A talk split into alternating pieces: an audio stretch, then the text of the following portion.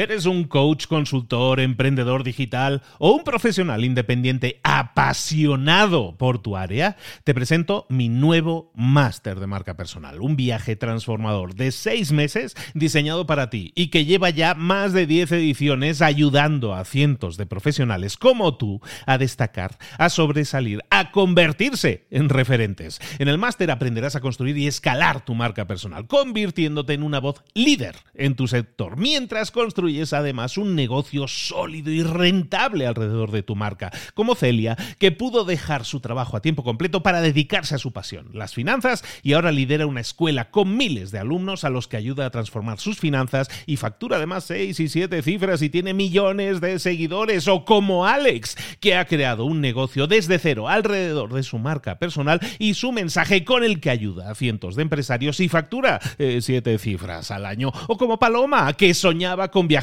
por el mundo y que ahora vive como nómada digital con cientos de miles de seguidores y más de 17.000 alumnos. Gracias al máster, su sueño pasó de ser una idea a una realidad rentable y reconocida. Este es el momento de que tú también dejes tu huella, de influir y de vivir por fin de tu pasión. Visita librosparaemprendedores.net barra marca y descubre muchas más historias de éxito de gente que confió en nuestro método. En junio comenzamos además la nueva generación y añadimos más novedades, más servicios y más soporte que nunca. Únete a la élite de profesionales que ya están cambiando sus vidas. ¿Estás listo? ¿Estás lista para desarrollar tu marca personal y ser nuestra próxima historia de éxito? Pues visita librosparaemprendedores.net barra marca y comencemos. ¿Te gustaría saber por qué parece que nunca puedes conseguir lo que deseas? ¿Te gustaría saber por qué necesitas ganar siempre a toda costa, aunque eso implique que sea a costa de los demás? ¿Te gustaría saber por qué nunca parece que puedas tener lo que quieres? ¿O que parece que cuando ya tienes lo que querías, parece que eso no te hace sentir mejor? En la raíz de todo eso hay un único, único problema. Y ese problema es el ego tu propio ego, evidentemente. El ego es un factor que controla nuestras decisiones, la forma en que actuamos, la forma en que pensamos. Tenemos que ser capaces de controlar nuestro ego para que eso nos permita avanzar, crecer, ser más de lo que queremos ser. Hoy vamos a ver un libro que se llama El ego es el enemigo. Y eso es precisamente lo que vamos a hacer, batallar contra nuestro ego, batallarlo, identificarlo, saber cómo actúa y saber cómo podemos esquivarlo, domarlo, domesticarlo, en fin, controlarlo un poquito para que eso no sea un factor que nos constriña, sino un factor que nos permita crecer. Eso y mucho más lo vamos a ver ahora en el libro de Ryan Holiday, que te invito a que escuches ahora nuestro resumen de libros para emprendedores. Sin más, comenzamos.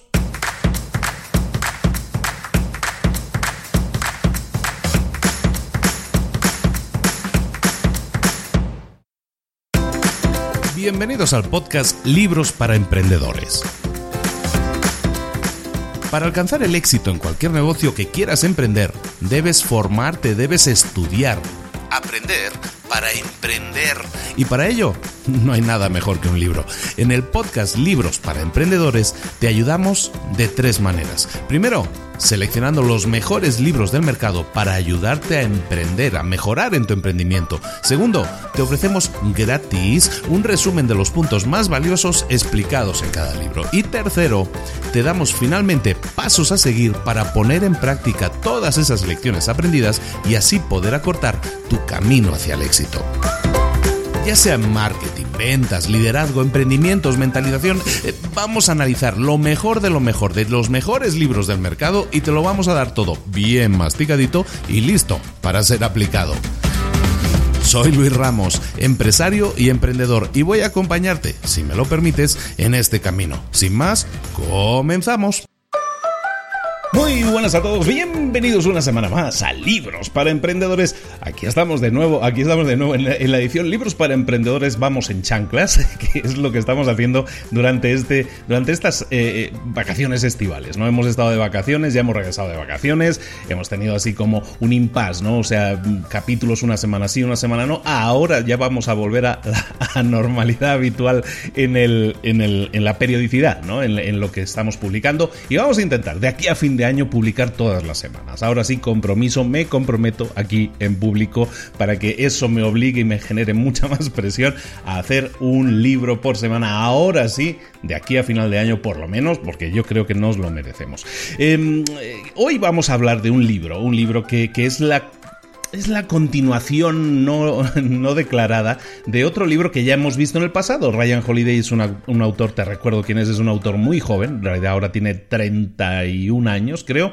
Ryan Holiday es eh, muy conocido precisamente por sus libros, ¿no? Uno de sus libros que vimos ya en el programa, ya lo hemos visto, se llama El obstáculo es el camino.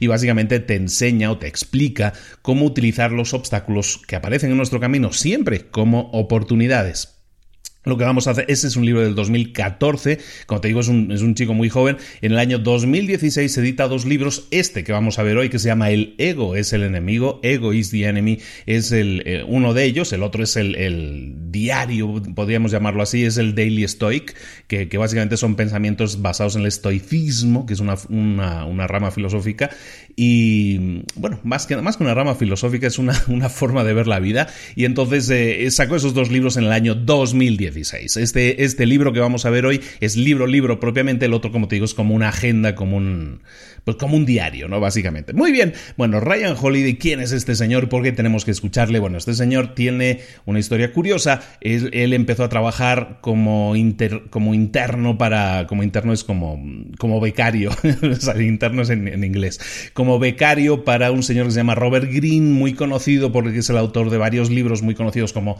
como Mastery, pero también como las 48 leyes del poder y, más libros, ¿no? el, él empezó a trabajar con él, luego se fue a trabajar con American Apparel, que es una, una empresa de ropa muy conocida de Estados Unidos, no tanto en el resto del mundo, pero American Apparel es muy conocida, muy, muy conocida en Estados Unidos, y se fue como director de marketing, ha estado trabajando eh, como asesor del director, y ahora se dedica fundamentalmente a escribir, eh, escribe para un montón de publicaciones y está escribiendo libros con bastante asiduidad, como cada año y medio, dos años suele sacar su libro, y pues llevamos ahora varios libros, ha escrito libros en los que habla de cómo manipular a los medios, que fueron sus primeros libros, em, cómo hacer el grow, el, ¿cómo se llama? El hacker de marketing, growth hacker marketing, eh, cómo engañar a los medios, ha hablado sobre todo del obstáculo, los últimos años los ha dedicado sobre todo a temas de estoicismo y de cómo tomar las cosas de, una manera un poco más sencilla, con un enfoque mucho más constructivo y por eso ha, manejado temas como el tema del manejo de los obstáculos que ya vimos y lo que vamos a ver hoy, ya nos entramos de, lleno en materia,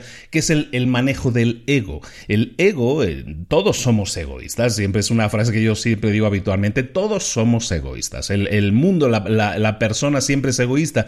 Entonces lo que nosotros tenemos es ego, eso es parte de nosotros, pero no somos no somos egomaníacos, por decirlo de alguna manera, sino que siempre tenemos ese ego, esa parte egoísta que muchas veces se interpone, sobre todo cuando nosotros queremos hacer algo que tiene que ver con nuestro, con nuestro desarrollo personal o profesional. Sobre todo lo vamos a manejar mucho, en nuestro caso, desde el punto de vista del enfoque empresarial, desde el enfoque profesional. ¿no? Empresarial, esto es un libro para emprendedores, mm, no tiene por qué serlo solamente para emprendedores, puede servirte para ti también que eres empleado, que estás trabajando para otra persona, para otra empresa, pero el enfoque es exactamente el mismo. El libro se divide en tres partes. Entramos ya de lleno en el libro. El libro se divide en tres partes. La primera parte, eh, eh, bueno, eh, básicamente en cada parte te explica cómo el ego actúa en, esa, en, en cada una de esas áreas de tu vida. la primera parte es la le llaman la aspiracional, la, la parte de crecimiento, es decir, cuando tú te planteas una meta y quieres conseguirla y estás luchando para conseguirla. Esto en el equivalente de una empresa sería cuando tú estás creando la empresa, creando la idea y todo eso. Perfecto, esa es la primera parte. Ahí actúa el ego y vamos a ver eh, un montón de, cosas en las que el ego, señales de las que el ego está actuando y cómo manejarlas. La segunda parte del libro te habla de que cuando ya lo has conseguido, la segunda parte del libro se llama éxito, cuando tú has conseguido el éxito, cómo actúa el ego en ese caso, cómo está actuando en, las áreas de tu vida cuando tú ya has tenido éxito. Y la última parte del libro, muy interesante también, se llama fracaso y básicamente te explica cómo el ego actúa cuando nosotros hemos fracasado o estamos fracasando y cómo se interpone y cómo nos limita y cómo nos impide muchas veces ver las cosas. El ego, por lo tanto, es un obstáculo, como, como veníamos diciendo, es un obstáculo que tenemos que torear. No lo podemos eliminar, pero podemos torearlo. Eh, entonces lo que se trata es de que empecemos a manejarlo. Entonces en este, en este libro vemos, como te digo, estas tres partes y la primera parte decimos que es la aspiracional, cuando tú estás aspirando a conseguir algo. Cuando nosotros queremos conseguir algo, cuando tenemos una meta, cuando queremos eh, comenzar algo nuevo, eh, estamos iniciando un viaje y siempre todo viaje inicia pensando que, que tenemos que alcanzar esa meta. El ego muchas veces es el culpable de que no alcancemos la meta. Muchas veces eh, empezamos algo, pero cuando llevamos un tiempo nos, eh, nos aburrimos o pensamos en otra cosa o nos desenfocamos. Muchas veces el ego es el culpable de que eso suceda hay síntomas de que el ego está apareciendo y vamos a ver esos síntomas y de alguna manera como, como decíamos, cómo torearlo, como, como de alguna manera un poco más humilde vamos a, a, aterrizar un poco nuestra forma de pensar para ser mucho más realistas. Ser realistas, ser aterrizado en nuestro pensamiento es una de las, es el gran mensaje del libro. Ahora estaba yo pensando así en, en vivo uno, el gran, no, uno no, el gran mensaje del libro, el gran resumen del libro en una, en una frase, podríamos decir que utiliza la humildad y la realidad como cura para el ego. Yo creo que ese podría ser el resumen de todo el libro. Entonces, ser realista, ser humilde, te va a ayudar muchísimo con, con el manejo del ego, pero vamos a ir viendo una serie de puntos. La primera parte, como te digo, la aspiracional, cuando tú estás buscando crear algo o crecer en algo o desarrollar algo o iniciar algo, hay 10 puntos en los que vamos a detectar que el ego está actuando. El primer punto es, lo llama hablar, hablar, hablar. Lo que estamos haciendo aquí es detectar que nosotros utilizamos el habla, el, el rellenar el vacío, el rellenar el silencio hablando, eso lo hacemos cuando el ego está actuando. ¿Por qué? Cuando nosotros estamos iniciando algo, recordemos que ahora en esta fase estamos hablando de crear algo, que no no, lo hemos conseguido, estamos creándolo. Cuando eso sucede, nosotros, ¿qué es lo que tenemos? Una de las necesidades humanas es la necesidad de la certeza. En el caso de que estemos creando algo, ¿Qué, ¿Qué, sucede? Pues que tenemos incerteza, incertidumbre, no sabemos seguro si lo vamos a conseguir. Entonces, en ese caso, lo que nosotros hacemos es hablar. Tendemos a hablar mucho, tendemos a, a, a llenar ese vacío de incerteza que tenemos, de incertidumbre, de dudas. Tendemos a llenar esas dudas con habla. La única relación que existe entre el trabajo y el habla es que el habla mata al trabajo. Es decir, si tú estás concentrado en trabajar, si tú estás concentrado en crear, si tú estás concentrado en, en, crecer algo, lo que tienes que hacer es cerrar el pico, cerrar la boca, hablar lo menos posible. ¿Por qué? Porque eso va a quitarte energía, va a quitarte concentración, va a quitarte el enfoque que necesitas ahora mismo eh, para seguir adelante en ese crecimiento, en esa búsqueda de alcanzar la meta que estás buscando. El segundo punto se llama ser o hacer. Y básicamente de lo que tratamos en este punto es de detectar cuando nosotros estamos creando algo, cuando nosotros estamos comprometidos con alcanzar esa meta, con, con alcanzar ese propósito que estamos buscando. Si es crear una empresa, vamos a hacerlo para más específico. Si nosotros queremos crear una empresa y estamos seguros de que eso es lo que queremos hacer, tenemos esa meta clarísima. Entonces, recuerda, siempre cuando tienes esa meta clara, todo es mucho más fácil y todo es mucho más difícil a veces. ¿Por qué a veces es más fácil? Porque tú ya sabes lo que quieres hacer y sabes en lo que te vas a comprometer. También puede ser difícil. ¿Difícil por qué? En la vida realmente constantemente estamos están pasando trenes a los que podemos detectar si nos subimos o no nos subimos. Muchas veces eh, el ego actúa porque vemos una oportunidad. A lo mejor nosotros estamos creando nuestra empresa, pero de pronto pasa otro tren y ese tren es otra oportunidad de negocio. Y nosotros por nuestro ego decimos que sí. Muchas veces la gente tiende a decir que sí cuando realmente no lo necesita. ¿Por qué? Porque pues vemos que nuestro ego actúa y decimos pues yo quiero estar subido en todos los trenes, quiero estar mojando pan en todas las salsas. Eso es el ego actuando. Ahí entonces, ¿qué tenemos que hacer? Ser conscientes de cuál es nuestro propósito, cuál es nuestra meta, cuál es nuestro enfoque y preguntarnos cuando eso suceda. Lo que vas a hacer es preguntarte, esto que me están ofreciendo o esta oportunidad que apareció realmente me ayuda a alcanzar la meta que yo estoy buscando alcanzar? ¿Esto que me están ofreciendo me va a permitir hacerlo más rápidamente o mejor o de una forma más efectiva? ¿Estoy siendo egoísta al pensar en esta opción como otra opción que realmente no necesito, pero me va a hacer sentir bien?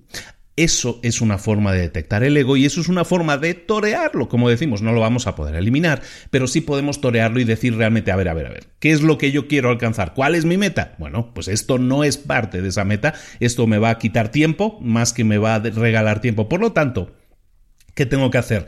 Eh, eh, eh, ¿Aceptar eso? O, seguir adelante con lo que yo tengo, entonces en ese caso yo voy a seguir adelante. ¿Por qué? Porque yo tengo un propósito, porque tengo una meta, porque quiero alcanzar algo. ¿De acuerdo? En un ejemplo, pues si yo estoy haciendo eh, una pastelería y estoy creando una pastelería y de repente aparece alguien, oye, ¿te gustaría participar? Tú que sabes cocinar, ¿te gustaría participar?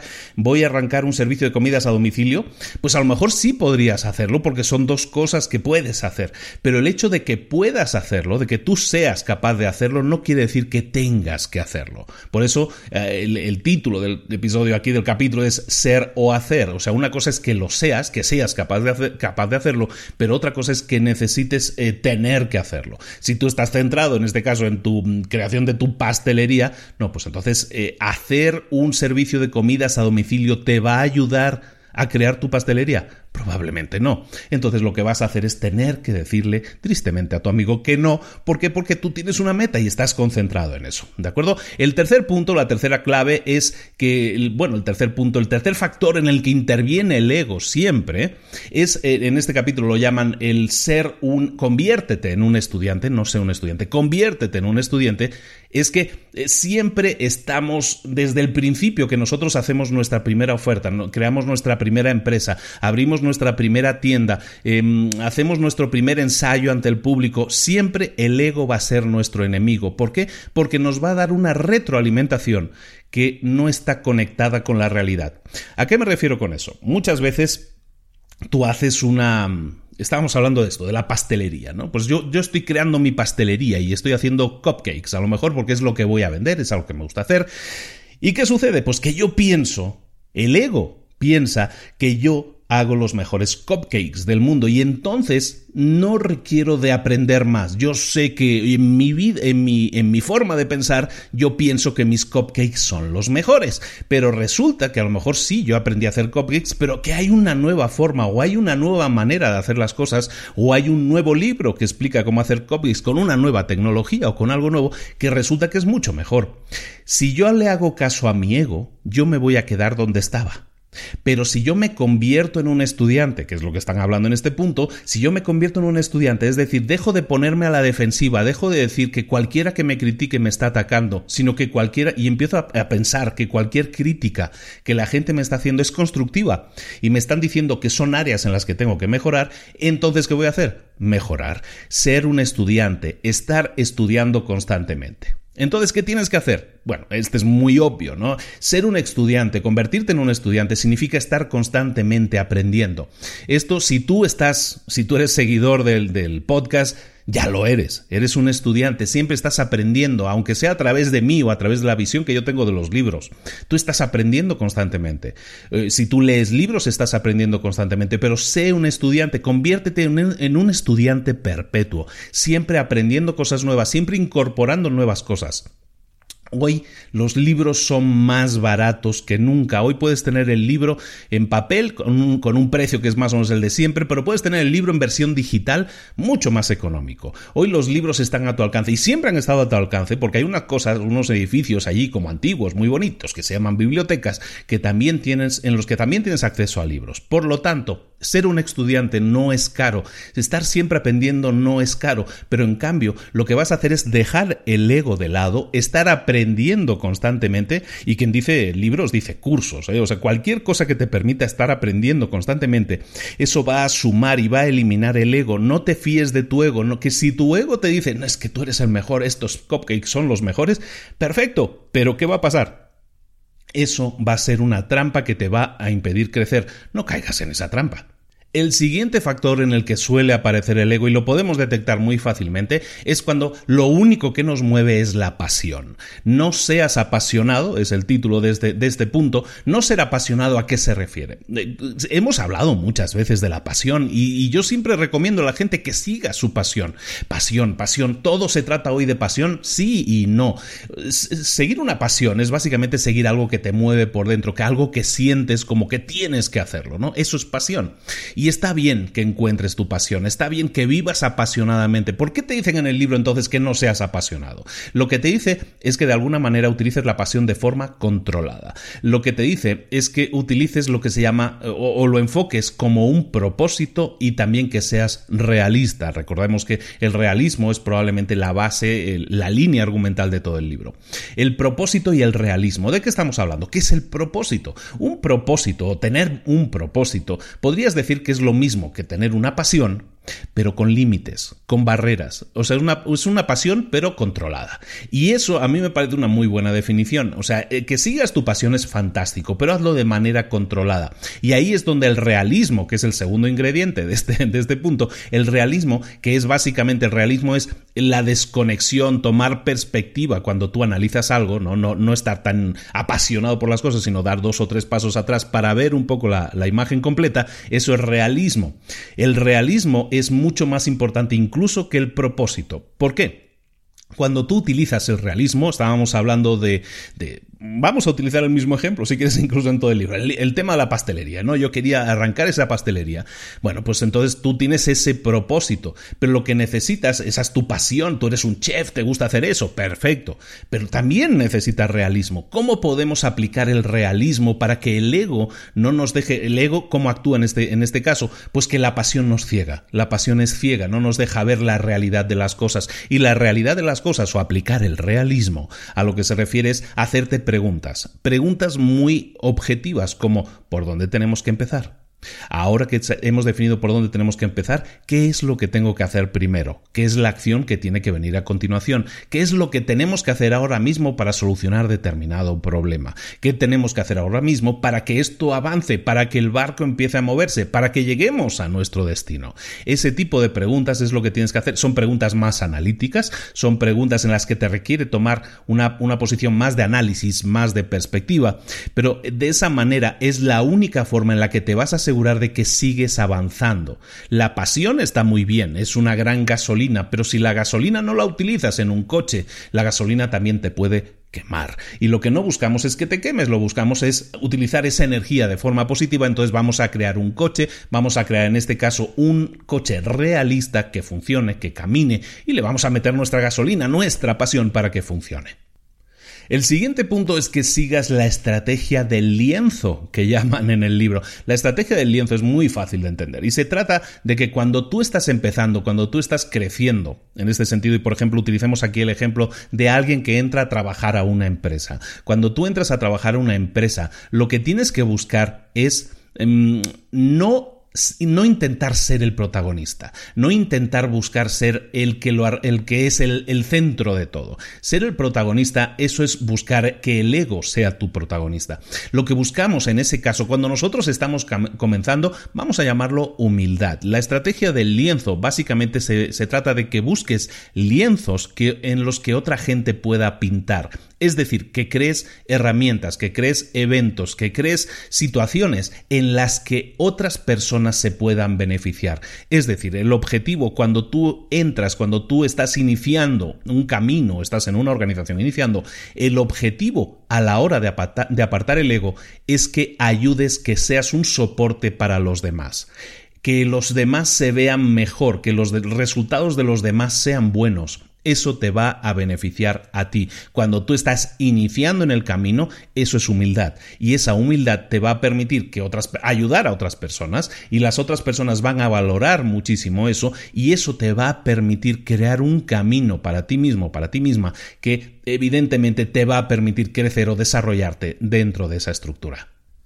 El siguiente punto es probablemente uno de los más difíciles. Yo lo reconozco, no soy muy bueno en eso, pero eh, eh, te lo comento. Eh, se trata de contención, ¿no? Como dirían aquellos, contención, hermana, contención. Bueno, pues lo que, buscamos aquí es contenernos, retraernos de alguna manera, hacer un ejercicio de contención. ¿Qué es la contención? Contenerse, digamos, no explotar. ¿Por qué? Bueno, imagínate la situación de que tú estás iniciando. Da igual el talento que tengas, da igual lo bueno que seas como chef, como estábamos diciendo. Da igual las conexiones que tengas, todo el networking que hayas hecho, da igual la cantidad de dinero que tengas. Cuando tú estás iniciando algo, probablemente lo que vas a obtener de la gente, de los demás, es indiferencia. Indiferencia, eso en el mejor de los casos. En el peor de los casos incluso, te van a intentar sabotear. Es decir, la gente te intenta atacar. Cuenta con ello, porque eso va a suceder. En ese escenario, en ese escenario en el que tú estás siendo atacado, estás siendo simplemente mm, ignorado, en ese escenario, lo que menos necesitas es el ego. El ego no te permite, el, ego no te permite reaccionar racionalmente. El ego va a hacer que explotes o te enojes. ¿Qué pasa cuando, eh, vamos a ver un caso concreto? Estamos hablando de esa pastelería que tú estabas creando, ¿no? La de los cupcakes. Arrancas esa pastelería, la estás arrancando, la estás creando y ves que a nadie le importa. O empiezas a arrancarlo y ves que nadie entra en la pastelería, que empiezas a arrancar los primeros días con tu negocio y pues parece que a nadie le interesa. Entonces, ¿qué sucede? Si tú dejas que el ego actúe en ese caso, ¿qué va a pasar? Pues es que el mundo está mal, todos, eh, todos eh, o, nadie le interesa esto, es que no comprenden mi arte, es que no entienden que estos son más buenos que los del otro, ¿por qué van a comprar los del otro y no los míos, cuando los míos son mucho mejores? Todo eso son frases en las que el ego está actuando. O hay momentos en que incluso vamos a ser atacados, en que la gente nos va a criticar, probablemente incluso en nuestro propio círculo, tu madre que te va a decir, o tus amigos que te van a decir, bueno, ya te dijimos que eso a lo mejor no era buena idea, y entonces te empiezan a criticar, te empiezan a criticar, te empiezan a criticar. Em, el tema de la crítica es un tema que habría que tratar mucho más profundamente y hay libros para ello, lo podemos hacer. Pero lo que podemos, lo que podemos decir aquí, y eso es absolutamente cierto, es que cuando alguien te critica, no te está degradando a ti, sino que se está degradando a sí mismo. Y ese es el enfoque que tienes que tomar. Cuando alguien te critique, tienes que pensar de esta manera, no me está criticando a mí, se está dejando mal a sí mismo, se está criticando a sí mismo, se está degradando. Por lo tanto, eh, ¿Qué hacer en estos casos cuando alguien te critica? Pues lo que tienes que hacer es, como decíamos, contención, hermano, contención. Lo que tienes que hacer es nada, aceptarlo, cómetelo, te lo tienes, eh, tienes que aguantar, tienes que aguantarlo y pues te vas tranquilamente, te vas sin decir nada. Y lo único que vas a hacer es aceptar esa crítica como gasolina. Estábamos hablando de gasolina, ¿no? Antes, bueno, imagínate esas críticas. Si tú reaccionas y te pones a la defensiva o te pones a discutir, vas a dejar que el ego tome el control. ¿Por qué? Porque estás defendiendo tu, tu posición aunque ellos tengan razón. Eso es lo que no debes hacer. Lo que vas a hacer es aceptar esa crítica y lo que vas a hacer es a continuación utilizarla como gasolina para qué? Para trabajar más duro, para conseguir, intentar conseguir mejores resultados. Si te están criticando, probablemente es porque no estás obteniendo a lo mejor los resultados o porque hay algo que puedes mejorar. Probablemente haya algo de cierto en esas críticas. Toma lo que te interese de esas críticas y si con eso sí vas a crecer, vas a obtener mejores resultados, por lo menos vas a trabajar más, ¿de acuerdo? Pero básicamente, hermanos, contención. El siguiente punto en el que actúa el ego es un punto en el que tenemos que ser valientes. Tenemos que ser valientes para vivir con claridad y vivir en el presente. Esto, aunque pueda sonar muy filosófico, no lo es tanto cuando nosotros estamos iniciando una relación o cuando nosotros estamos iniciando nuestro trabajo en una empresa o cuando nosotros estamos eh, creando nuestra propia empresa, que son ejemplos que ya hemos estado viendo. Eh, lo, que tenemos, lo que tenemos muchas veces tendencia es a a, ensimismarnos, dice la palabra, ¿no? A estar en nosotros mismos, ¿no? Estar en nosotros mismos es estar en nuestra mente, meternos en nosotros mismos, en nuestros pensamientos y pensar en nuestras cosas sin ser conscientes de la realidad. Es decir, desconectarnos de la realidad. Cuando nosotros estamos haciendo algo, pensamos que no necesitamos eh, conocer la realidad de nuestro mundo, la realidad de las cosas, la realidad de nuestro mercado, la realidad de la otra persona, y eso no es cierto. Vivir en el presente significa vivir, ser consciente de lo que te rodea, de lo que te puede estar impactando tanto positiva como negativamente, y ajustarte y ajustar todo lo que estás haciendo de esa manera también. No es que tengas que actuar para nadie, no se trata de que tengas que actuar para nadie, se trata de que seas tú, pero que seas tú trabajando, haciendo el trabajo. Recordemos que estamos en esta fase en la que estamos intentando conseguir algo. Vamos a seguir trabajando y las lecciones que vamos a aprender son las lecciones que nos da el entorno. Es decir, en resumen, vamos a ser conscientes del entorno, no vamos a evadirnos del mundo, no vamos a ensimismarnos, no vamos a cerrarnos en una cápsula ajenos a todo el mundo. Tenemos que ser siempre conscientes del mundo porque si no nos alejamos de él y dejamos que el ego tome el control.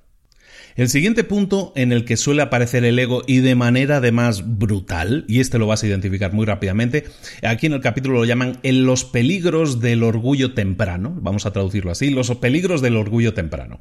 ¿De qué se trata aquí? El orgullo. ¿Qué es el orgullo? Pues el orgullo es aquello que tú sientes cuando has, has tenido una una victoria. Llamémosle una pequeña victoria. Recordemos que estamos analizando cómo aparece el ego cuando nosotros estamos creciendo, cuando estamos desarrollando algo, cuando no hemos alcanzado nuestra meta, cuando lo estamos haciendo. Y por ejemplo, estábamos hablando, seguimos con el ejemplo de la pastelería, hacemos nuestra pastelería, iniciamos nuestra pastelería, empezamos a vender y resulta que tenemos una primera semana en la que, oye, pues empezó, decíamos, muy flojo, pero luego resulta que la segunda semana la segunda semana hay un día en el que todo se vende muy bien. Se vende súper bien todo, se vende todo lo que teníamos y dices, bueno, esto es un éxito, ¿no? Y está bien celebrar los éxitos, pero cuando el orgullo aparece, es cuando el, el, ego se está metiendo en medio y dice, ya lo has conseguido, ya lo has conseguido, ya alcanzaste tu meta, ya has llegado. Eso no es así. Recuerda que tienes que tener claras tus metas. Porque hayas tenido un día bueno, porque hayas tenido un día bueno, no puedes dejar que el ego tome el control. Recuerda que sigues luchando, que sigues batallando, que la meta no era vender bien un día, que la meta era vender bien un año por lo menos, ¿no? Eso es lo que tienes que concentrarte. Los peligros del orgullo temprano es que sientas demasiado orgullo y pienses que ya lo alcanzaste. Y como piensas que ya lo alcanzaste, dejas de esforzarte. Dices, no, ya lo conseguí, ya llegué, ya escalé la montaña, ya no tengo que esforzarme más. Eso no es así. Eso es muy peligroso porque cuando tú tienes un mini éxito, un pequeño éxito, sobre todo al principio, si te dejas llevar por el orgullo, puede que todo el edificio se derrumbe. Y no queremos eso. Queremos que sigas adelante y que consigas tu meta Recuerda cuál es tu meta y recuerda, y ahora sí nos vamos al último punto, que lo que necesitas para alcanzar tus metas, como dice en el último punto, es trabajar, trabajar y trabajar. Cada vez que tú te sientes a trabajar, recuérdate a ti mismo que lo que estás haciendo no es trabajar, sino que lo que estás es sumando para llegar a una meta, sumando, estás, estás eh, ahora sí retrasando la gratificación que vas a tener, el premio que vas a tener al final está al final.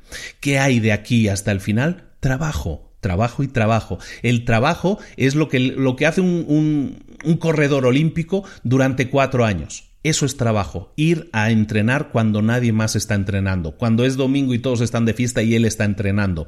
Eh, trabajo es cuando tú tienes que preparar un nuevo prototipo, preparar una nueva, un nuevo documento que presentar el lunes a, un, a una persona. Eso es trabajo.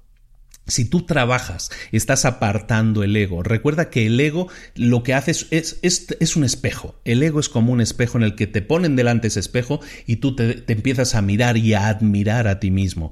Deja de mirarte al espejo. Deja de mirarte al espejo y empieza a trabajar, trabajar y trabajar, a sumar para que cada uno de esos pasos, cada uno de esos trabajos te permita llegar a tu meta. Y tu meta es eso que tienes que alcanzar. Para cualquier otra cosa, como dicen en el libro, para cualquier otra, otra situación, lo que, lo que tienes que pensar siempre, cualquier otra situación que no hayamos comentado aquí, recuerda que el ego siempre es el enemigo. Puedes ser una persona ambiciosa en la vida y eso está bien, no hay nada de malo en ello. Ser ambicioso significa que quieres alcanzar metas cada vez más grandes pero lo que tienes que hacer es no confundir eso, con una sobre un exceso de confianza. ¿De acuerdo? Estás en una lucha que a veces puede ser solitaria. El crecimiento, la escalada a esa montaña que estás haciendo, pues lleva tiempo. Y ahí el ego siempre va a ser tu peor enemigo. Ahora, Llegamos a la segunda parte del libro. En esta segunda parte del libro hablamos del éxito. ¿Qué pasa cuando ya lo alcanzaste? En el caso de esta pastelería que estamos utilizando como ejemplo, de que ya lo alcanzaste, de que ya lo conseguiste, de que ya tienes éxito. ¿Qué tenemos que hacer en ese caso para detectar cuando el ego también entra, cuando el ego también actúa y también de alguna manera torearlo para que no nos fastidie la vida? Vamos a verlo. Segunda parte, el éxito. El éxito es cuando tú alcanzas la cima de esa montaña que decíamos. El éxito es que a lo mejor cuando ya estás llegando, a lo mejor te faltan dos o tres pasitos para llegar y sientes que ya has llegado. Entonces, cuando alcanzas esa cima, es cuando empiezan a aparecer tentaciones, cuando empiezan a aparecer problemas. Hay una frase que es muy conocida que dicen que el éxito es efímero. ¿Eso qué significa? El éxito dura poco. El ego es el culpable de que el éxito dure poco. ¿Por qué? Porque el ego es el que hace que dejemos de aprender, que dejemos de escuchar todo eso que hemos visto en nuestro camino de aprendizaje, en nuestro camino de crecimiento. Eran problemas que teníamos que hacer que el ego no, nos eliminara de en medio del camino, que siguiéramos aprendiendo, que escucháramos a los demás. Sí, pues eh, ¿qué sucede? Cuando alcanzas el éxito, el ego toma el control. Entonces dice, ya lo conseguiste, ya tienes que dejar de aprender, ya puedes dejar de escuchar a los demás, porque porque ya lo has conseguido, lo que tú te propusiste ya lo conseguiste. Entonces, nos convertimos en víctimas de nosotros mismos. Recuerda que estás en un mundo competitivo. Cuando tú te conviertes en víctima de ti mismo, ¿qué sucede? Que la competencia te pisotea, pasa por encima. ¿Qué tenemos que hacer para solucionar eso? En el caso de que, entre comillas, ya lo hayamos conseguido, lo que tenemos que hacer es utilizar cosas como la sobriedad, mente abierta, organización y sobre todo, yo creo que una de las claves aquí es el propósito, tener un gran propósito. Esas son las cosas que te van a estabilizar, sobre todo cuando el ego llegue y pretenda desestabilizarlo todo. Pues recuerda que esto es como un, equilibrio inestable y el ego lo único que va a hacer es tirar ese castillo de naipes que tú has construido. Lo que queremos es hacerlo más sólido, no menos. Entonces hay varios puntos, hay varias situaciones en las que el éxito eh, se puede ver afectado por el ego. El primer punto que vamos a tratar es el, le llaman en el libro, debe ser siempre un estudiante y es básicamente la misma conexión que hicimos pues en la primera parte del libro, ¿no? Que tenías que estar constantemente aprendiendo. Cuando el gran peligro del ego, y este es uno de los grandes, grandes, es que tú pienses que ya sabes todo lo que necesitabas saber. Que tú te hayas licenciado, que tú tengas tu título universitario, que tú tengas tu máster y que por lo tanto, desde ese momento en que te dan el título, eh, es un ejemplo del título, ¿eh? no solo afecta a eso. En el momento en que te dan el título, el ego empieza a actuar y te dice, ya te graduaste ya no tienes que aprender nunca más en la vida. Esa parte, ese proceso de tu vida ha terminado. Eso es problemático como mínimo y eso es peligroso sobre todo. ¿Por qué? Porque estás dejando de aprender. Recuerda que tú eres siempre y debes mantenerte siempre como un, como un estudiante. La solución, aunque sea incómoda, es sencilla de entender. Tienes que, ahora sí, escoge un libro, abre un libro de un tema que no domines o del que no sepas nada. Eso es interesante. ¿Por qué? Porque cuando tú escoges un libro, un tema del que no sabes nada, ahí te vas a considerar como un qué? Como un aprendiz, como un estudiante. Entonces tienes que mantenerte siempre como un estudiante. Tienes que ponerte siempre en una situación en la que tú seas la persona que menos sabe de esa habitación. Si es posible, en un mastermind, por ejemplo, buscar masterminds en el que tú seas la persona que esté más abajo en esa escala. ¿Para qué? Para que la humildad que decíamos te, te, permita rebajar un poco ese ego y tú sientas que puedes aprender, que tienes que seguir aprendiendo, que aunque tú sientas que habías escalado la montaña y habías llegado a la cima, te des cuenta de que hay más montañas en esta cordillera y que son mucho más altas que la que tú habías alcanzado.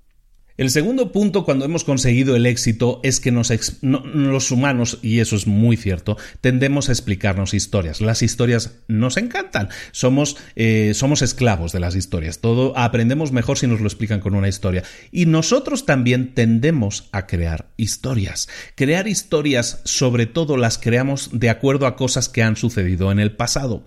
Y eso es un problema. Por ejemplo, si yo te dijera es que estoy creando esta pastelería, ya he tenido mucho éxito, llevo mucho año, llevo un año ya teniendo éxito y vendiéndolo todo, todos los días. Yo puedo crearme una historia en mi mente diciendo ya lo he conseguido. Este es un negocio en el que yo ya no tengo que esforzarme. Este negocio, como se suele decir, ya va solo. Eso es el ego funcionando. Me estoy explicando una historia a mí mismo. ¿Y en qué estoy basando los datos de esa historia? En datos del pasado. Tendemos a crear historias basadas en datos del pasado y las damos como buenas. Entonces decimos, este negocio ya va solo. Yo ya no tengo que hacer nada porque ya va solo. No tengo que controlarlo, no tengo que estar presente, esto ya funciona solo, llevo un año funcionando solo. ¿Por qué va a cambiar? Y es entonces cuando el ego entra y lo que hace es destruir todo, todo, lo que habías construido. Cuando tú dejas de hacer lo que estabas haciendo, dejas de preocuparte, dejas de sentir que estás construyendo algo, sino que sientes que ya terminaste, que ya lo construiste, entonces te estás explicando una historia. Y es una historia de las malas, porque es una historia en la que el ego es el protagonista y te impide ver la realidad de las cosas, que el futuro el futuro no está escrito, el futuro lo construyes tú cada día y para construirlo tienes, como decíamos antes, que trabajar, trabajar y trabajar, seguir trabajando constantemente. El siguiente punto, el siguiente punto también es muy clave. ¿Qué es importante para ti? Esta es una pregunta que parece que a estas alturas en las que tú ya has tenido éxito ya debería estar contestada, pero en realidad no lo está. Cuando tú tienes éxito, sientes o puedes llegar a, sentir si el ego actúa, vas a llegar a sentir que a lo mejor ya alcanzaste, que ya tus metas se han conseguido, que ya no tienes nada más con que soñar. Eso no es, eso no es así. Hay mucha gente que no se pone metas concretas. Por ejemplo, el tema del dinero. Dices, em, cuando yo quiero alcanzar mi meta de dinero, pero no, no la defino concretamente. Es decir, yo quiero alcanzar, yo qué sé, 100 mil dólares al año en ingresos. Si yo quiero alcanzar esa meta de ingresos, si yo la tengo clara, perfecto, pero si yo no la tengo clara, ¿qué es lo importante para mí? Eh, alcanzar una meta económica que nunca voy a alcanzar porque no me la he definido. Lo que quiero alcanzar es ganar más dinero que el año pasado. El año, el año próximo quiero ganar más, más dinero que el año anterior. Y bla, bla, bla. Y de esa manera te creas un diálogo interior en el que no estás definiendo qué es lo importante. ¿Y qué es lo importante? Definir cuál es tu meta. Definir qué es aquello que quieres alcanzar. En cuestiones de dinero, definir una cifra, porque eso te va a permitir saber que estás en el buen camino o que no estás en el buen camino. Pero no puedes quedarte siempre en el pensar quiero ganar un poco más que el otro, que el enemigo, que el competidor, quiero ganar un poco más que yo mismo el año anterior, eso no es sano, porque entonces actúa el ego, lo que, lo que quieres es inflar tu ego cada vez más, nunca tienes suficiente, nunca tienes bastante. Si tú sabes, has definido que tu estilo de vida necesitas para ello determinados ingresos, pues eso te va a permitir definir unas cifras muy concretas. Y eso es lo que tienes que hacer, definir cosas concretas. Eso a nivel de dinero, no es solo a nivel de dinero este, este punto, sino a nivel de cualquier cosa en la vida. Tú no vas a disfrutar de lo que llegues a conseguir, tú nunca vas a disfrutar del éxito si tú no te planteaste metas, metas que realmente son importantes para ti. Por lo tanto, ¿qué tienes que hacer en este caso? Siempre ser capaz de contestar a esta pregunta. ¿Por qué estoy haciendo lo que estoy haciendo? ¿Por qué estoy haciendo eso y no otra cosa? ¿Cuál es el motivo de que yo lo haga? ¿Qué es lo que me motiva? ¿Qué es lo que me mueve a hacer lo que estoy haciendo? Eso es lo importante para ti y eso es lo que tienes que tener claramente definido. El siguiente punto es muy interesante, muy complejo y mucho más profundo de lo que vamos a tratar aquí. Simplemente vamos a rascar la superficie un poco. Se llama derecho, control y paranoia. Y son tres puntos que nosotros tenemos que conocer bien para detectarlos, porque el ego actuando en esos casos que son ya más extremos nos puede, nos puede llevar a, situaciones mucho peores, eh, a situaciones mucho más de, de encuentro, de conflicto que tenemos que evitar constantemente. Cuando hablamos de derecho, control y paranoia, hablamos siempre de, de que tenemos que conocer nuestros límites, porque si superamos esos límites, si aparece cualquiera de estos comportamientos que vamos a ver ahora, entonces sabemos, debemos saber que estamos superando nuestros límites. Y es como una escala, ¿eh? una cosa es el derecho, otra cosa es el control y otra cosa es la paranoia. ¿Qué es el derecho? El derecho es cuando tú asumes que algo es tuyo, que te lo has ganado, que, tienes derecho, ¿por qué? Porque te lo has ganado, porque has hecho todo el esfuerzo posible y por lo tanto tu derecho es ser el número uno o habértelo ganado, ser, eh, merecértelo más que nadie. Cuando tú haces eso, eh, sientes, ahí hay una sensación de orgullo, pero engordado al máximo, es el ego actuando a toda velocidad. Lo que estás haciendo en ese caso es que no solo estás creyendo que tú tienes derecho a algo, sino que estás, ahora sí, estás degradando a los demás. Estás pensando que los, al pensar que tú te mereces algo, automáticamente estás degradando a los demás. Estás diciendo implícitamente, los demás no se lo merecen. Solo yo me lo merezco, yo me evalúo, yo me, mi valor es mayor. Eh, yo me estoy valorando más que a cualquier otra persona, digámoslo así, ¿de acuerdo? Eso es lo que asume cuando tú crees que tienes derecho a algo. Si tú detectas que tú tienes ese comportamiento, cuidadín, porque estás superando el primer límite. El segundo límite es el tema del control. ¿Qué es el control o qué dice el control? El control es cuando tú dices todo se tiene que hacer como yo diga. Todo se tiene que hacer así. Si yo digo que se hace así, esto se hace así. ¿Te suena? Seguramente conoces un jefe o has conocido a alguien en tu vida o en tu casa que dice eso. Eso es control. Y eso es ego que está funcionando para esa persona dice que todo tiene que hacerse a su manera, si no, no está bien. Aunque sean las las cosas más diminutas, aunque sean las cosas más inconsecuentes, todo eso es eh, perfeccionismo que paraliza. Eh, muchas veces nos podemos encontrar con gente así y eso es un problema. Luego vamos a ver cuál es el problema de todas estas personas. Pero ese es otro límite que se está superando. Cuando tú dices que pretendes controlar cómo los demás tienen que hacer las cosas, cómo los demás tienen que comportarse, cómo los demás tienen que pensar, eso es control y eso es un límite que se está superando y que esas personas están dejándose llevar por su propio ego. Punto 3, en este caso, es la paranoia, que es el punto máximo ya. La paranoia es cuando tú piensas, no puedo confiar en nadie. Todos están contra mí. Estoy solo en este mundo, todos están en mi contra, estoy rodeado de tontos, estoy rodeado de incompetentes, me voy a enfocar en mi trabajo, en mis obligaciones, en mí mismo, pero sé que eso no es suficiente. Hay gente que está conspirando contra mí y está maquinando contra mí, por lo tanto yo también voy a maquinar contra ellos. Antes de que ellos me ataquen a mí, yo los voy a atacar a ellos. Eso es paranoia.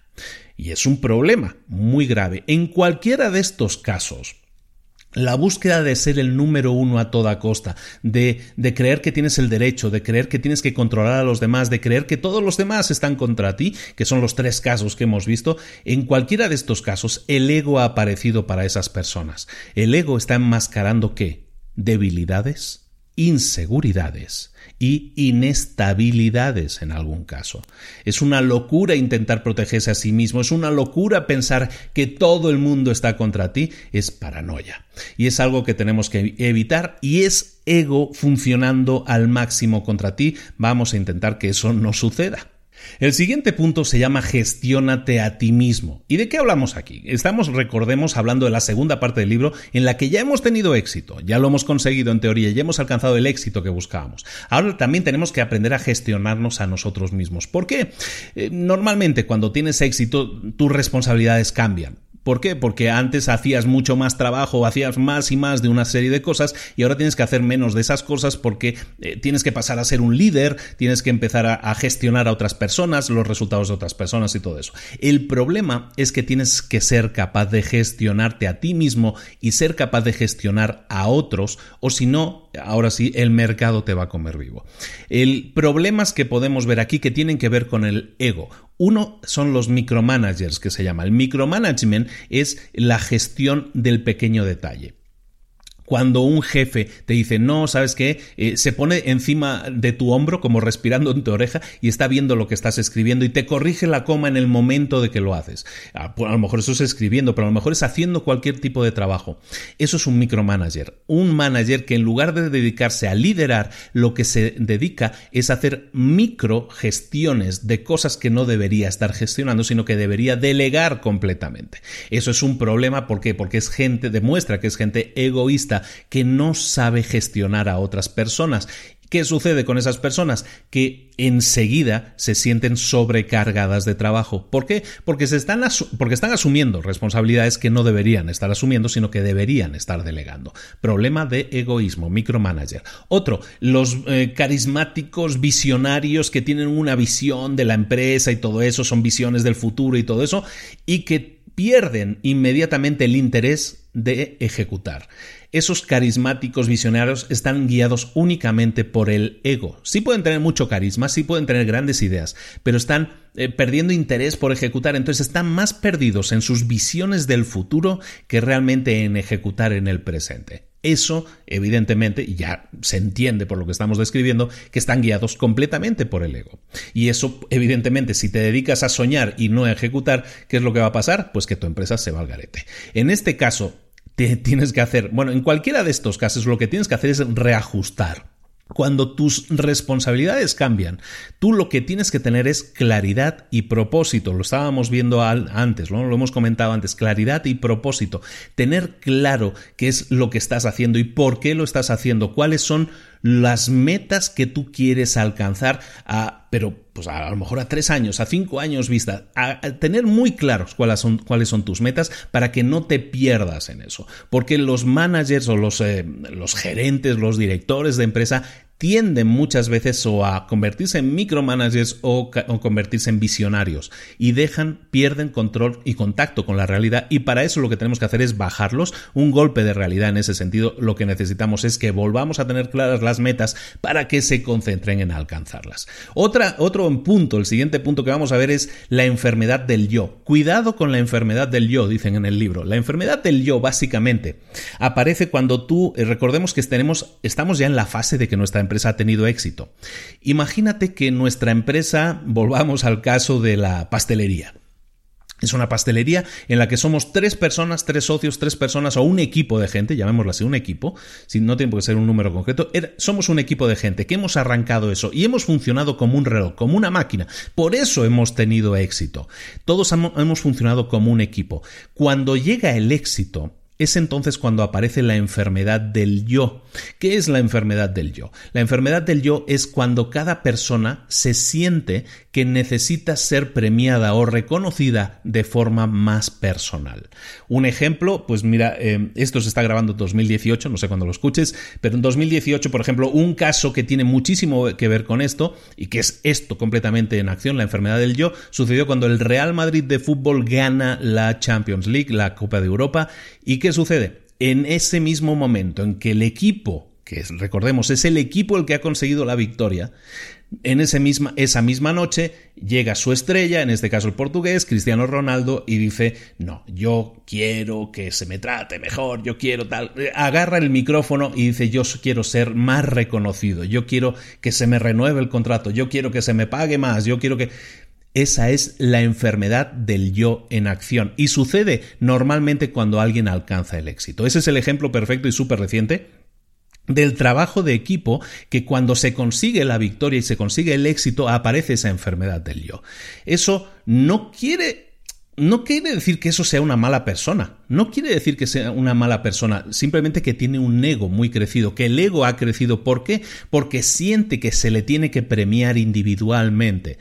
Eh, que ha llegado a la cima, que ya lo ha conseguido y que en ese momento el equipo ya se puede ir a donde quiera. A mí lo que me interesa ahora mismo es que se me premie a mí. Esa es la enfermedad del yo. Entonces, no está mal no está mal que uno sienta que tiene que ser premiado, que ha conseguido algo y que necesite un premio. Eso no está mal, pero tiene que haber un equilibrio. Tiene que haber un equilibrio. Eh, Tony Adams, dicen en el libro, un entrenador de, fútbol, estábamos hablando de ejemplos de fútbol, pues Tony Adams decía eh, un ejemplo que aplica muy bien en este caso. ¿Qué es lo que tenemos que hacer? Tenemos que jugar siempre eh, para el escudo Siempre tenemos que jugar para el equipo y cuando hagamos eso, entonces seremos recordados por nuestro nombre, por el nombre que pone en la espalda. Él decía, juega por el, juega por el escudo que llevas en el pecho y eso hará que se recuerde el nombre que llevas escrito en la espalda, que es el tuyo. ¿De acuerdo? Entonces, Cuidado con la enfermedad del yo, cuidado con el exceso de buscar protagonismo, porque puede romper el mejor equipo de la historia, lo puede romper de inmediato, ¿de acuerdo? Esto de la enfermedad del, del yo viene de, lo llama así Pat Riley. Pat Riley es uno de los grandes entrenadores de baloncesto de la NBA de la historia y él decía esto, la enfermedad del yo puede atacar a cualquier equipo ganador y en un año destruirlo destruirlo al momento. Entonces es, eh, es, importante que lo tengamos eso en cuenta. ¿no? Eso es la enfermedad del yo. Para el siguiente punto que se llama meditemos sobre la inmensidad y que este sí suena así como muy, muy elevado, en realidad no lo es tanto. Mira, te pongo un ejemplo, eh, meditemos sobre la inmensidad. Eh, en este punto se habla, por ejemplo, de Muhammad Ali, el gran, el gran boxeador históricamente, Cassius Clay, Muhammad Ali después, que decía, tenía una frase que decía, es difícil ser humilde cuando eres tan grande como yo eso evidentemente es un, una bolsa de ego gigante y hay que tener mucho cuidado con eso.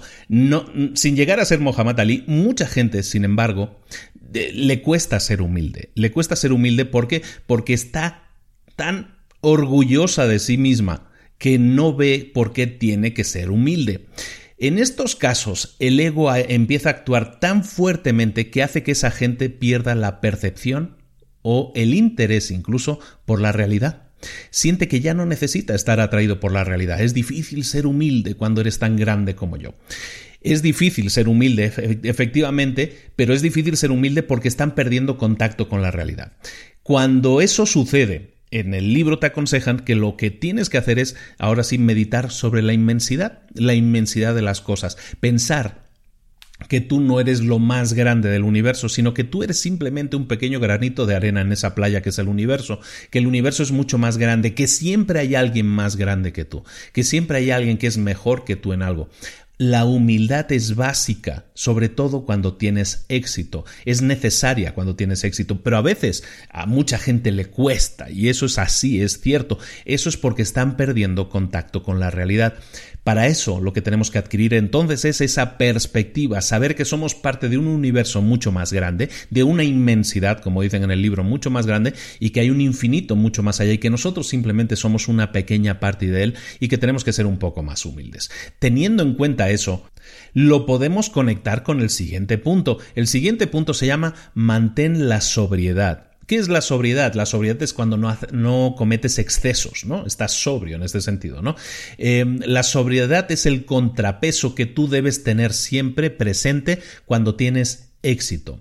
Porque muchas veces las cosas te van a ir bien y de repente te van a ir mejor y cada vez te van a ir mejor y mejor y mejor. Tienes que mantener la sobriedad. ¿Qué es la sobriedad? Pues no buscar una atracción, no cambiar tu forma de vida, no cambiar tu estatus. Hablan en el libro de Angela Merkel, por ejemplo, la presidenta de, Alemania, en la que ella vive una vida súper normal con su pareja, em, viste ropa normal, vive en un apartamento normal. Em, en mucha gente, mucha gente exitosa vive así. Hay un libro que te recomiendo mucho se llama El millonario de al lado, que hemos resumido también en libros para emprendedores, en el que se explica cómo muchísimo gente, muchísima gente que es millonaria vive una vida normal, lo que llamaríamos una vida sobria, una vida en la que el ego, ahora lo vemos desde este punto, una vida en la que el ego no está haciendo efecto. Cuando nosotros perdemos visión de la realidad, como decíamos en el punto anterior, y empezamos a decir, no, hombre, pues es que ahora me va tan bien que me voy a comprar dos Ferraris y un Lamborghini, y lo que, lo que estás perdiendo es, es probablemente una visión de la realidad y estás perdiendo la sobriedad, estás dejando de ser sobrio. Y eso es ego funcionando al 100% y eso te puede, ahora sí, te puede hacer que si lo, si lo, tomamos como el ejemplo de sobriedad contra emborracharse, eh, que es el tema del alcoholismo, ¿qué sucede cuando tú tomas demasiado, te conviertes en un alcohólico? Y eso, aunque tú no lo sabes ver cuando estás empezando, luego se puede convertir en un problema. Por eso tenemos que ser sobrios. ¿De acuerdo? La sobriedad incluso se utiliza como parte del lenguaje del alcoholismo también, ¿no? Tenemos que equilibrar, por lo tanto, con sobriedad nuestros posibles excesos producidos por el éxito. Para todo aquello que no hayamos dicho aquí, como dicen en el libro, el ego será siempre el enemigo, el ego siempre va a ser el enemigo. Ahora, nos queda una tercera parte del libro. En esa tercera parte del libro lo que vamos a estar viendo es, hemos visto ahora nuestro camino hacia el éxito, hemos visto el éxito, hemos visto cómo el ego actúa en esos dos casos. Ahora vamos a ver cómo el ego actúa en el caso que no, no, se le desea a nadie, pero el caso que va a suceder sí o sí, para todo aquel que es emprendedor o que quiere serlo, tiene que saber que parte del camino de un emprendedor eh, pasa por el fracaso, por el fallo, por el error. Nadie tiene éxito a la primera y lo mantiene de por vida. Siempre va a haber fallos, siempre va a haber caídas y el emprendedor no es el que no se cae nunca, sino que es el que se cae y se levanta. Por lo tanto, en la tercera parte de este libro vamos a ver el fracaso. Vamos a ver cómo el ego actúa en el fracaso. Empecemos con el primer punto. Hemos fracasado, hemos tenido un fallo, hemos tenido un error, algo ha salido mal. En, el, en la vida tenemos dos tipos de tiempo según dicen en el libro, los dos tipos de tiempo son fáciles de entender. Tenemos el tiempo muerto y el tiempo vivo. ¿Cuál es el tiempo muerto? El tiempo muerto es cuando la gente está pasiva, está esperando, tiempo muerto, no haces nada. Y el tiempo vivo es aquel tiempo en el que la gente lo utiliza para aprender o para actuar. Tiempo muerto es no hacer nada, tiempo vivo es actuar, aprender al menos. Entonces estábamos hablando de los fallos, hemos fracasado, hemos tenido un fracaso, un error, un problema. ¿Qué podemos hacer en esa situación? Son situaciones que están, eh, que, que han sucedido y que nosotros podemos escoger cómo actuar. ¿Qué hacer en esa situación? Podemos escoger utilizarlas como un tiempo muerto, o podemos escoger utilizarlas como un tiempo vivo. Es decir, podemos aprender, si es un error, es un fracaso, podemos escoger aprender qué es lo que ha sucedido, analizar lo que ha sucedido, o a lo mejor podemos quedarnos sin hacer nada, pasivos, esperando que las cosas pasen. Eso sería tiempo muerto y lo que evidentemente aconsejaríamos es hacer tiempo, eh, utilizarlo como un tiempo vivo, utilizar todo aquello que tienes a tu disposición. El éxito y el fracaso son conceptos en los que eh, tú te estás puntuando muchas veces. Lo que importa, y lo vamos a ver ahora en el siguiente punto, lo vemos ya en el siguiente punto directamente, los conectamos los dos, el siguiente punto dice que el esfuerzo es suficiente. El éxito y el fracaso, o los premios, todas esas cosas son eh, factores externos. Nosotros no podemos medirnos por los premios o por los aplausos de los demás. Nosotros tenemos que medirnos por nuestro propio esfuerzo. Por lo tanto, decíamos antes el, tiempo muerto y el tiempo vivo. Lo, enlazamos directamente con esto del esfuerzo, porque el esfuerzo es suficiente.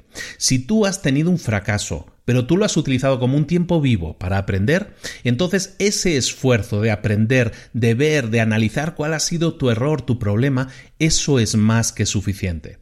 No busques reconocimiento externo, aplausos o premios de los demás. No busques recompensas de los demás. Si vienen, está muy bien, ¿eh? Si vienen, está muy bien. Eso es un, un excelente regalo, ¿no?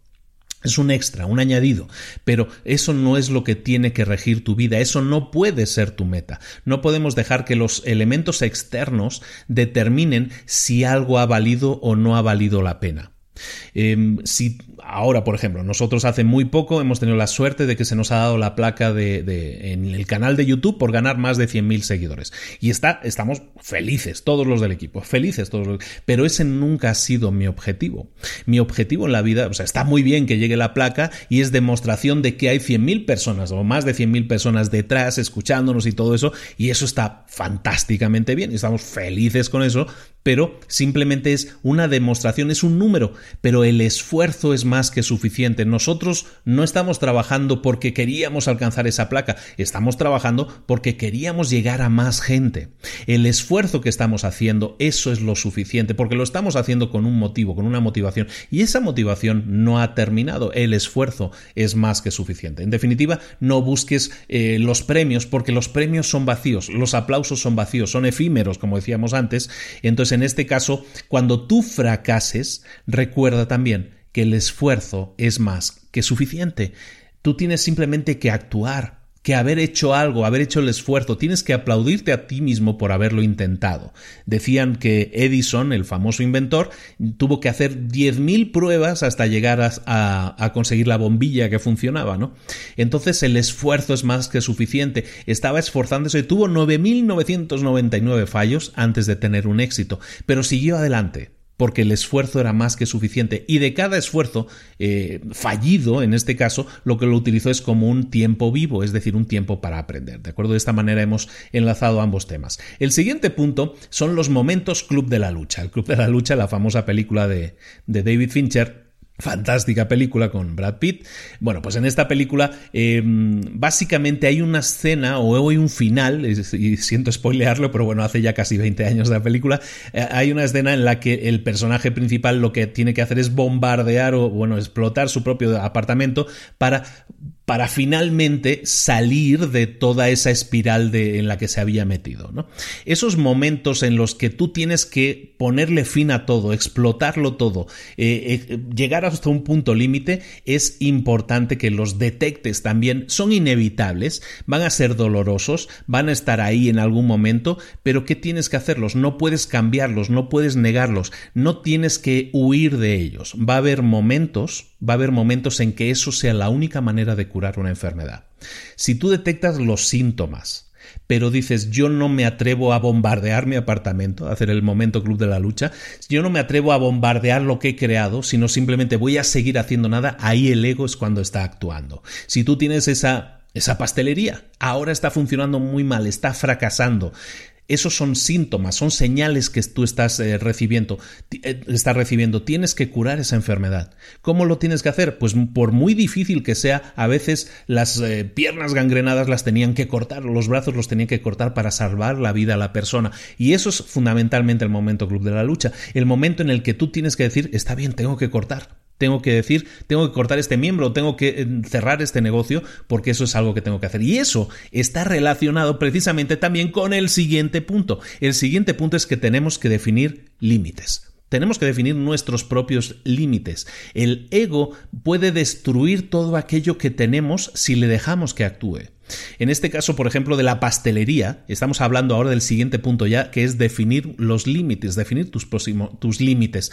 Eh, Imagínate que, que, tu pastelería, como decíamos, va mal. Tú tienes que definir el límite en el que tienes que decir hasta aquí.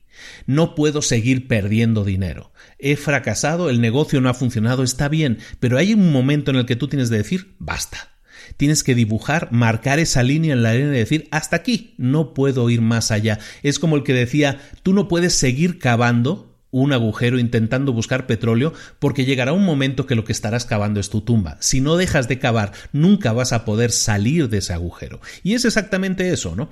No se trata de que eh, estén en el libro patrocinando que debes rendirte, que sería alguna manera, otra manera de verlo esto, una manera de interpretarlo. No es eso. No te estamos diciendo tienes que rendirte. Lo que te estamos diciendo es que un luchador eh, por ejemplo, si te gustan las artes marciales mixtas, hay un, los luchadores luchan ahí, se pegan con todo y sangran y se rompen y todo eso.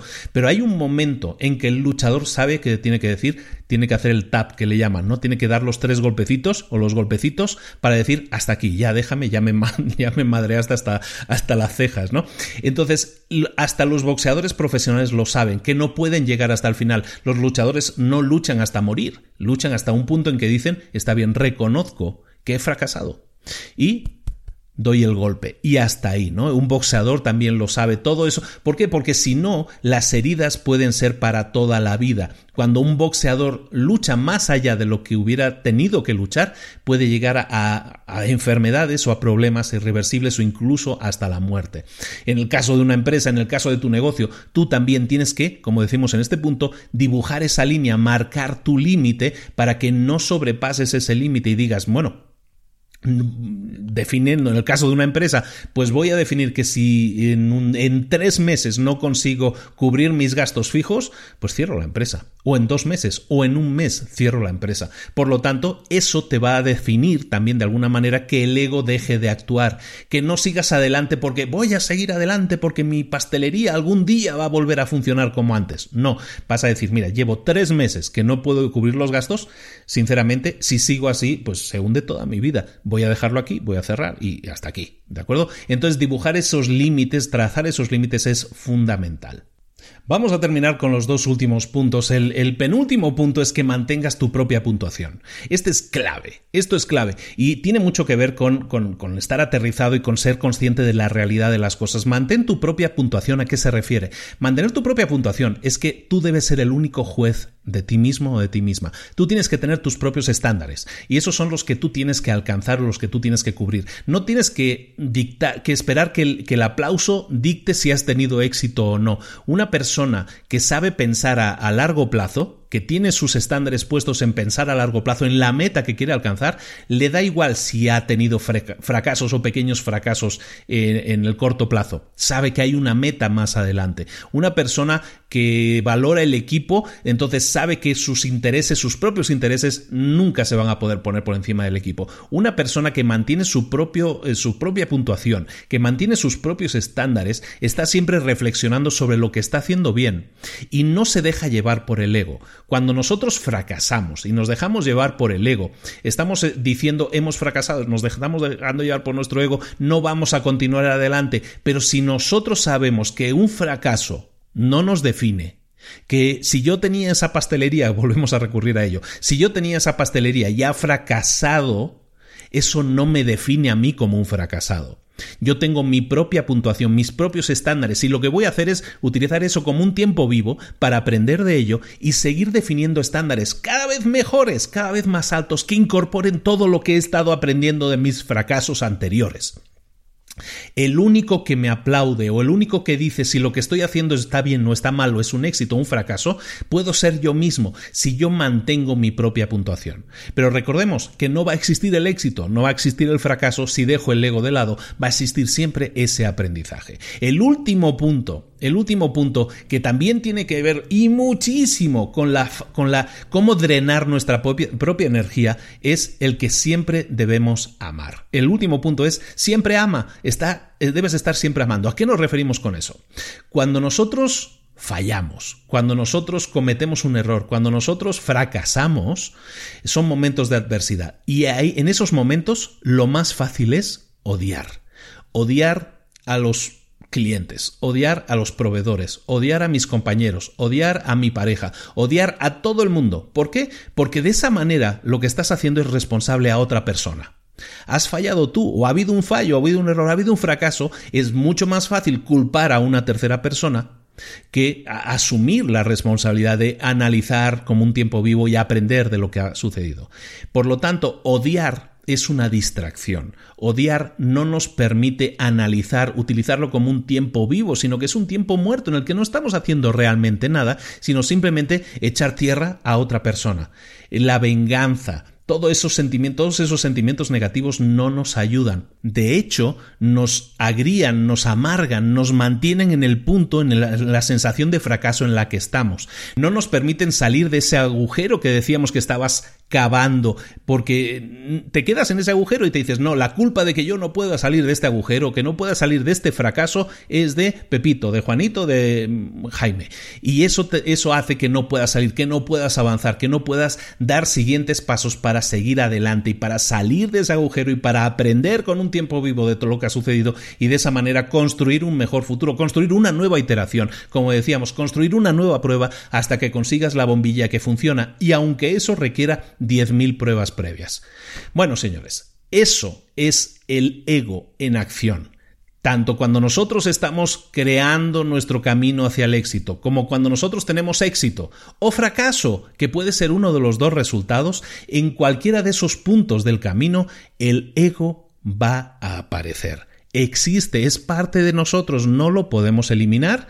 No, podemos, eso sí, torearlo, como hemos dicho. Y lo que hemos hecho es un poco identificarlo aprender que aparecen determinadas situaciones y qué debemos hacer en esas situaciones. Situaciones de crecimiento, situaciones en las que estamos buscando obtener algo, llegar a algo, tener una meta. Punto uno. Luego, ¿tendremos éxito o tendremos fracaso? El punto dos o el punto tres. Pero en cualquiera de esos dos casos, el ego va a actuar y no nos va a permitir ser conscientes de la realidad. Seamos más aterrizados, seamos más realistas, desconectémonos un poco de todo ese tema de de el ego, el egoísmo, ser más nosotros mismos, somos los mejores, nadie me... Todo eso no te va a ayudar a crecer, todo eso no te va a ayudar a superarte y a ir a siguientes niveles de satisfacción, de éxito o de crecimiento personal y profesional. Por lo tanto, recuerda que y eso lo hemos comentado, el, tema del éxito y el fracaso es, fundamental. No existe. Todos los grandes hombres, todos los grandes científicos, todos los grandes empresarios exitosos eh, tienen sus historias plagadas de éxitos, pero también probablemente de muchos más fracasos que éxitos. Siempre hay dificultades, siempre hay éxitos que nos esperan, pero nos esperan siempre que nosotros seamos capaces de levantarnos. Esto es un podcast para emprendedores. Tú puedes ser un emprendedor, tú puedes ser un empresario, tú puedes ser un empleado, pero puedes tener la mentalidad del emprendedor. Y esa mentalidad de emprendedor es algo que tienes que cultivar. Saber que puedes seguir adelante, levantarte después de un fracaso. Eso va a ser mucho más fácil si identificas que el ego es tu enemigo, que el ego no te va a permitir levantarte tan rápido, te va te va a dejar con un pie puesto encima de la cabeza para que sigas abajo. Y lo que tienes que hacer es luchar contra tu propio ego para levantarte lo antes posible, aprender de él y seguir adelante en tu camino con tus propios estándares sin esperar el aplauso de los demás y con el crecimiento que te mereces y que vas a tener seguro sí o sí siempre que dejes de lado el ego, porque el ego es tu enemigo. Señoras y señores, hemos llegado al final. Muchísimas gracias por la atención. Este ha sido el resumen de El ego es el enemigo de Ryan Holiday, libro súper reciente del año 2016. Espero que os haya gustado mucho. Eh, estamos entrando en temas, con este tema del ego, estamos entrando en temas personales, en temas de bloqueos personales, pero probablemente son los principales bloqueos que uno tenga que hablar. Muchas veces hablamos de herramientas, de marketing, de ventas y de, estas cosas, y está muy bien, está muy bien dominar esas herramientas, pero nuestra principal herramienta la tenemos aquí arriba, eh, dentro del cráneo, nuestro cerebrillo, y ahí lo que tenemos que hacer es cuidarlo y saber que el ego es un ingrediente que vive ahí también, es un pajarito que también vive ahí, que a lo mejor no es tan bueno para nosotros, para nuestra salud, pero que vive ahí y tenemos que aprender a manejarlo de forma adecuada para que no entorpezca, para que no nos entorpezca en nuestro crecimiento. De nuevo, muchísimas gracias por la atención, por estar ahí, por seguir estando ahí.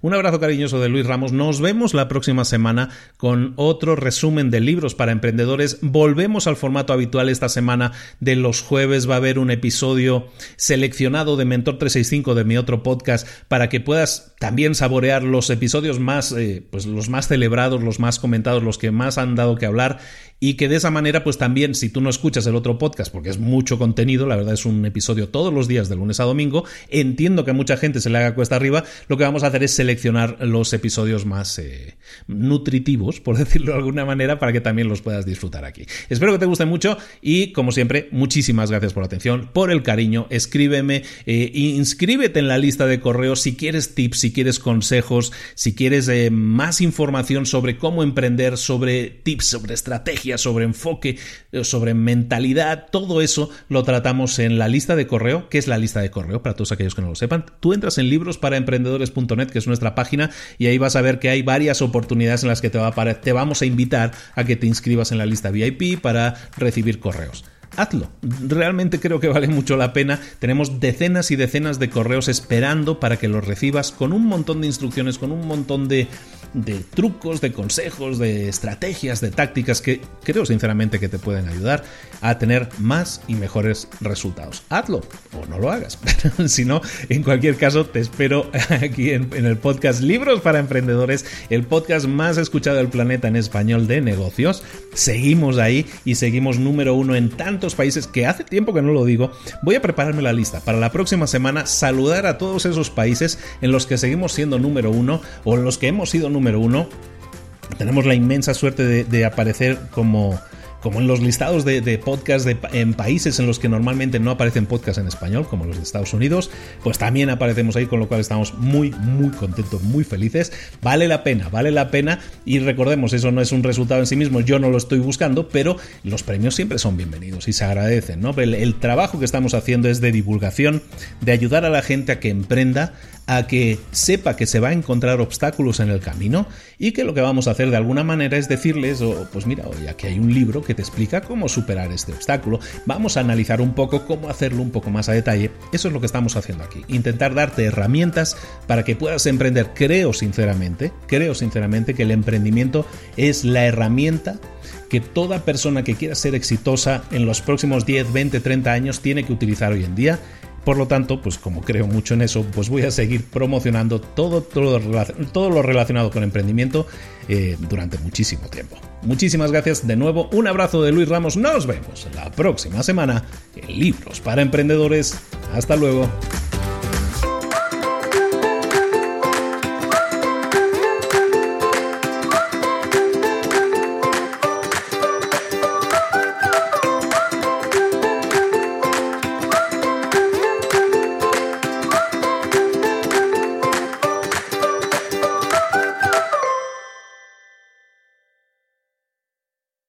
¿Eres un coach, consultor, emprendedor digital o un profesional independiente apasionado por tu área? Te presento mi nuevo máster de marca personal, un viaje transformador de seis meses diseñado para ti y que lleva ya más de 10 ediciones ayudando a cientos de profesionales como tú a destacar, a sobresalir, a convertirse en referentes. En el máster aprenderás a construir y escalar tu marca personal, convirtiéndote en una voz líder en tu sector, mientras construyes además un negocio sólido y rentable alrededor de tu marca, como Celia, que pudo dejar su trabajo a tiempo completo para dedicarse a su pasión, las finanzas, y ahora lidera una escuela con miles de alumnos a los que ayuda a transformar sus finanzas y factura además seis y siete cifras y tiene millones de seguidores, o como Alex, que ha creado un negocio desde cero alrededor de su marca personal y su mensaje con el que ayuda a cientos de empresarios y factura eh, siete cifras al año, o como Paloma, que soñaba con viajar por el mundo y que ahora vive como nómada digital con cientos de miles de seguidores y más de 17.000 alumnos. Gracias al máster, su sueño pasó de ser una idea a una realidad rentable y reconocida.